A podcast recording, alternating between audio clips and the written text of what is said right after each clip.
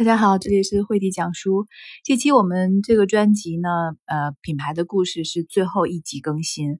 呃，我会将书中关于测试真相、灵感、意义这四个主题汇总来梳理，做一个结尾。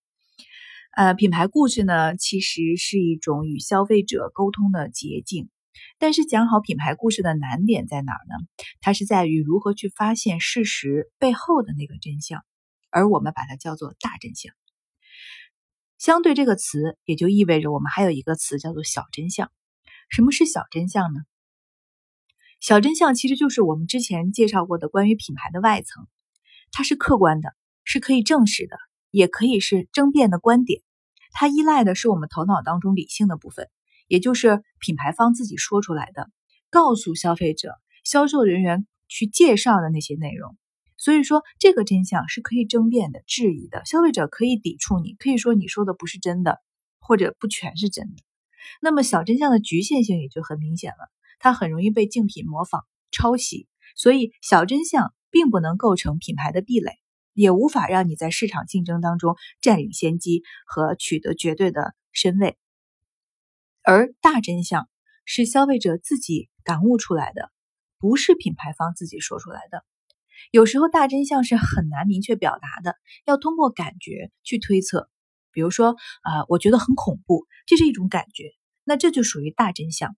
它背后可能的原因有很多种，比如说是飞机感觉不安全，食品可能觉得是有毒的，所以觉得很恐怖。那也因此，心理学家或者心理医生总会去让病人或者是他的研究对象去描述自己的感受，这就可以保持对大真相获取的一个窗口了。那无论是大真相还是小真相，我们都要去测试、去验证。交流当中最大的问题是产生错觉，你认为理所当然的，在别人眼中可能毫无道理。当故事摘要，我们从第一视角去开始陈述的时候，我们的信息传递就已经开始了。在市场营销也好，或者公关传播当中所需要的所有的元素，都将在这一叙述过程当中一一被满足到。而当故事讲到尾声的时候，一般我们都会看到一个明确的预示结束的词语。大家可以想一想，你熟悉的电影到结尾的时候，你是不是会有一种感觉？哦，好像感觉讲到结束了。但这只是故事的结束。对于你的传播对象消费者来说，你的用户、你的粉丝，他们的思考和感悟才刚刚开始。所以说，这个点同时也是一个起点。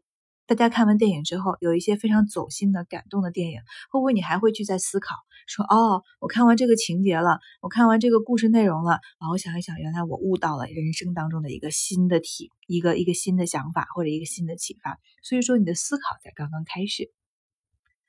当你的品牌成为了一种人生体验的时候，当人们有一天会说你一定要去看看或者购买这个品牌，否则你的人生可是不完整的时候。相信你就已经成功了。感谢大家对本专辑内容的关注，请大家也给品牌一点耐心。